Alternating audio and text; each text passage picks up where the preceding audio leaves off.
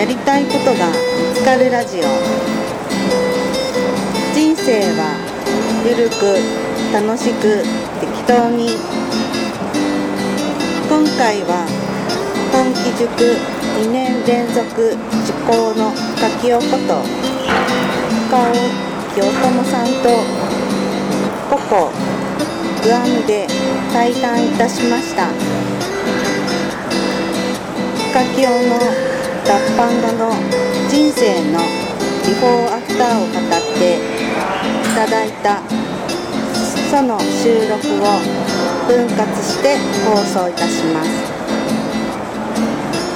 この番組は大きな手帳で小さな未来。下屋ランドの提供でお送りいたします。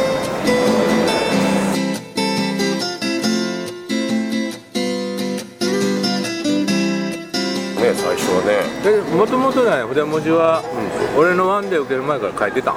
入ってなかった。なかった？なかった。でまあこのなかったけど、まあ、一応僕国語の教師やったから。あそうやんな。そうほんでなんやろすっごい字汚かったのね、まあ字汚かったのって今も字汚いんだけどだけどその筆文字で書くとそのがちょっとごまかされるっていうのはあったからあのーその通りやねんね。な、うん。ほんでこれを卒業式とかに書いてたことはあるのね。なるほどなるすごいほど拙い字で、うん。だけどその書き方ならでずっとやってるっていうのをしたからすごい変わったよね。それはもうね、あのー、深清の魂がね、うん。筆文字に宿ったんや。どう。だからもううまいとか下手とかいう世界をもう超越しておその味のあるなんなんこのこのオーラはとかこの見た目はなんか感じるみたいななんか知らんけどええわみたいななんか知らんけど理論。の 出た。出た。出た理論。なんか知らんけど理論や。もうなんか知らんけどええわこれ何これみたいなそういうあの多分オーラをあの出してたんやと思う。はあ自分自身は分からへんねん自分自身はもうもう夢中になってこうええんかな悪いんか分からへんけど欲しい言われるんやったらまあ俺の字やってええんやったら書くわみたいな、あそうね。でもそれで人が喜んでもらえんのやったら、あらもうどんどん出してんな。それがもうほんまあの一つのアウトプットやん。うんうんうんうん。でももう一般世間の人に感動を振りまいてる、ねもう花咲かじじいみたいなもんや、うんそれがやっぱりねなんかこう世の中に自分のなんかねこう学んできたこう良さを振りまいてるこう種をまいてるよううんうんうんなもう前触れやな。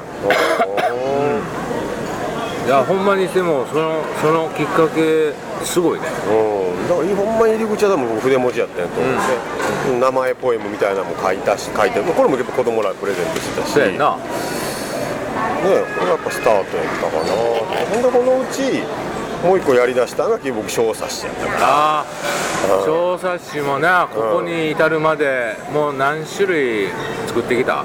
結局22やったかな3やったかななんかもうこの子すすごいわ。まあほんまに223種類のね小冊子を印刷してはホッチキス止めて印刷してはホッチキス止めてさ、でどこそこの会どこそこの塾行っていたらもう人数分あ大量生産してさであの今日は3種類4種類配ります言ってね配ってたもんね。ねだからそうやね。だからそうか。だから僕多分1種類につきね僕毎回350とか、もう後半は大体400ぐらい作ってたけど、えそうか。すごいすごいさー、すが配ってるそうそうそうや。だからそういうそれでまあその自分の世界を作っていったんやろな。うん。まあその深きを自分のできることで、自分がしたいことで、そしてプレゼントになって、人に感動してもらって喜んでもらってほんで223種類も出してたらさやっぱまた次も読みたいとも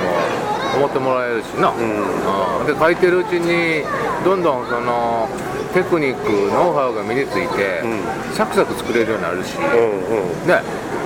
でまた次のアイデアが思いついたりとか、うん。次はこんなん書こうかみたいな。そういうなんかこう連鎖というかもうもう完全にねあのもうリズム乗ってんねん。だから筆文字と小冊子作りが、まあ深清のねあのー行動のこう始まりというか、うんうんうんそうやったんよね。そうね。うん。でそのあの経験が今今今になって、まあ本当に花が咲き始めて、ん。ねほんであのそういう3年弱前のきっかけがあってそれを始めて、でなんかこうどんどんどんどんその深清というブランドが世に広まりながら、ちょっともうこの坂本龍馬のように土佐藩にとどまってられへんぞ、ちょっとこの小さな世界にとどまってるんじゃなくて日本全国にこの俺のこの文化を広げなあかんのちゃうんかみたいな、そんなん感じ始めたんちゃうん？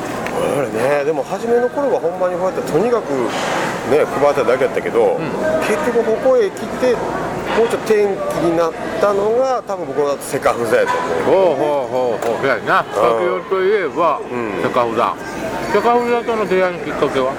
があれほんまにセカフザは1冊目はもう今から4年か5年ぐらい前には読んでたと思うんやけどでこの時はわこれ面白そうやなやってみたいなと思ったんやけどこの時はまだ下ファミにも何も入ってなかったのね。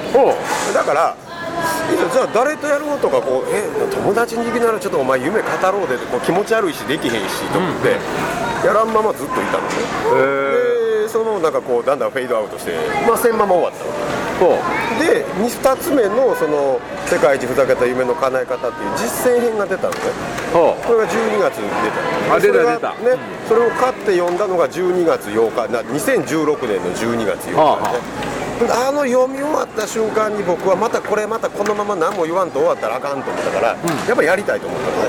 だからその時は下ファミとかにも入ってたから、みんなに「セカフザしませんか?」ってフェイスブックでペーンと送ったの、そしたら「うわなんか分からんけどやりたいやりたいやりたいやりたい」って来て結果100人ぐらいでスタートした仕事かなうへえで本なんがあってそれをするためのまた小冊子作りの、まあ、あの下屋の手帳に挟めるように作ったりとか、うんうんああの下屋のペあのぶわって広がる、ね、折りたたみ式のやつを使って夢描くように作ったりとか、いうのをやってそれがきっかけでしかもそのあっちこっちに全国の人が言うたもんやから、じゃあ僕そこへ行って、そこでみんなで夢語ろういう話にして、僕がその全国へ動き出すっていうなんかしらことしちゃったんですよ。ほな気づけばなんか毎週土日はなんかどっか行って夢語ってるみたいな感じになってきたかな。なってきましたと。うそうするとまあそっちはおもろいと。うでいろんな人も感動してくれると。ん。ねでさらにこっち来てあっち来て言われますと。うん。そしたらもう体がもういくつだっても足れへんようになってきましたと。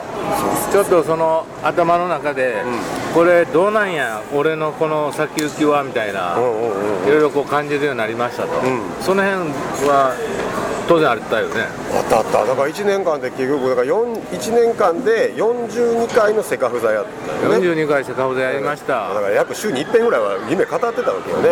ほんで自分の夢がじゃんじゃんじゃんじゃん叶っていくわ。人の夢が叶っていくわなんかみんな元気になるわ。でやっぱ夢語り合うから、もう腹割って喋るからまだ急激にまた距離が縮まるのね、うん。ほんならなんかだんだんだんだん面白くなってきておほんならこう僕も自分の中から次々次々やっぱりこうなんか出てくる。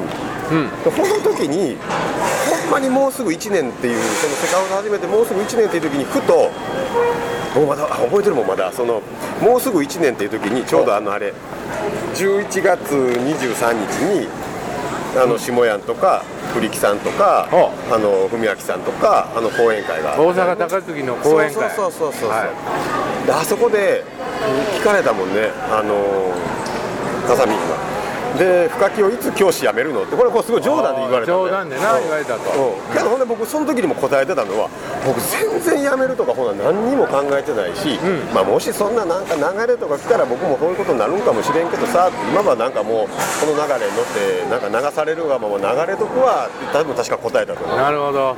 でもその多分ね1週間後ぐらいだと思うんだけどある日突然僕の頭の中にふっとなんかほんまやで。ほんまにふっとあやめるんやって思った。なんか知らんけど。へえなんか知らんけど。なんか知らんけど思ったのね。あだかこれはいらつも夢語ってるみたいに夢が湧いてくるみたいに僕の中から出てきよったの。うーん。で、えーって思ってって3日間は誰にも言わず内緒にしてこう自分の中で、こういやほんまやろかとか思って考えてたんやけどなんか知らんけどどんどんワクワクしてきだしてえあれと思って。ー、魂のつぶやきやねそうやね。ワクワクするんだよね。あやめたらこんなんできるやんあんなんできるやんとか、えこれもしていいんやとか、なんかね今までの自分の全ブレーキを外していく項目上がってきたわけね、ほんならああかんわやんかと思って。で最後唯一僕の中のブレーキやったんが子供らに関われへんよなっていうのだけは最後一瞬迷ったんやけど。おけどなんかふっとあ違うやん。いろんな子供に直接アタックできるよなって思った瞬間になんか、よしっていうふうになんか自分の中でも思えて、でなんかやめるって決めていくっていうね、ほんで中学校国語の教師を、えーお辞めになったのが、今年の3月。31日。31日ね。そして晴れて4月1日より脱藩しました、独立独り身で自立していきましょうと、いうことで、まあ2018年4月1日に、あの脱藩で、えー独立、えーの旅へと旅立って今があって今今日は6月の6日ですから、まああの2ヶ月とちょっと経ってますが、もうすでに毎週のごとく飛び回っていると、うございます。このこのやめていこう脱藩していこう。どんな感じですか？飛び回ってますか？飛び回ってますね。じゃあ僕の中で最初すごい夢があったのは辞めたその最初の4月1日に 家の床の上でゴロンと寝転んで、ああ退屈じゃないけど、ん。なんかこうのんびりみたいなイメージがあったのではい。もう全然なくて、ん。あれあなんかあれもこれもってやってるうちにそのあちこち行くのばっかりで、なんか気づけば4月は終わってたし、おお何もやってないわみたいな感じで、なんかこんなんが始まって、まあ最初の頃はねこれを一生懸命なんか頑張ってたけどなんかえーしゃこしゃ楽しんでやろうと思って楽しみ出してたら、もうなんか日々あっちゅう間に過ぎていくし、うまいね。うん。でもうこの6月に今このグアムにおるしな。そう。もうすでに自由人というか、ええね、なんかあの自分が行きたいとこ行けるようになった、ほんまにそうよね。うん、でまあ一番ここでね皆様に発表したいのは、23種類の小冊子作りが功を奏しましてなんとおかげを Amazon 出版デビュありがとうございます。ーおめでとうございます。えーありがとうございます。しかも一一気に3冊。えー同時出版ということでこの3冊タイトル言えますか？おお これ聞いてる人ままた長いからね。うん。それぞれがね。どんなんやってこう思ってる人もおるしやね。アマゾンで検索してもらえるように。ちもうもとうアマゾンでは一番あの深き読んで検索してくれたらパーンと出てきてくれるのでそれが一番検索しやすいとは思うんだけど一冊はそのさっき言ったセカフザで僕自身が気づいてきたことをまとめた本ですね。だから180日で、えー頑張らなければもう夢は叶ってしまうっていう、そういう本なんですはい。ね頑張らなければ夢は叶う。という本、でもう一つが、えー私を育ててくれたものっていうその「間」っていう本なんですけど、え5つの間。私を育ててくれた5つの間。う本でもう一つが、えーあなたの才能を見つけるにはこれだ。ほう6つの帯を紹介してるんですけど、へー。その本です。ね、この3冊同時、Amazon POD 出版おめでとうございまありがとうございます、すいやよかったね。終わったね、最初のあのワンツースリーってなった瞬間に自分でも笑ってしまったけど思わず、ありがとうございます、いやいややっぱりねちゃんとそういうね、あのことになるように最初からもあのちゃんとレールがしっかりしてたんやと思う。ただたまたま俺がね、あのゴマブックスアマゾンとこうつながりがあったから、こうそういう道筋ができたわだけで、まあもし俺が言わんかってもね、ななまあ深木の力と深木のまあご縁の誰かが、そう結びつけてくれる人がおるやろうしね、まあこれをきっかけにね作家への道をこう進み始めたわけですよ、であの自分の収入の中に印税という名目が1個入ってくるわけですよ。だからもうまた新しい収入源が1個増えたと、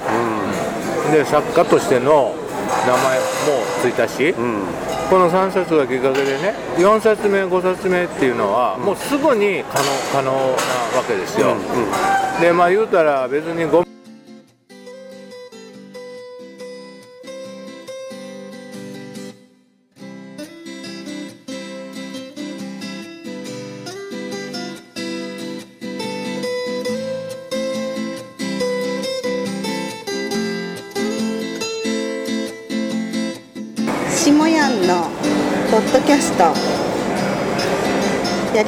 ことが見つかるラジオ。人生はゆるく楽しく適当に今回は本気塾2年連続受講の深清ことガオ清友さんとポコグアムで対談いたしました。深清の脱藩後の人生のビフォーアフターを語っていただいたその収録を分割して放送いたしますこの番組は大きな手帳で小さな未来下ヤンランドの提供でお送りいたしました。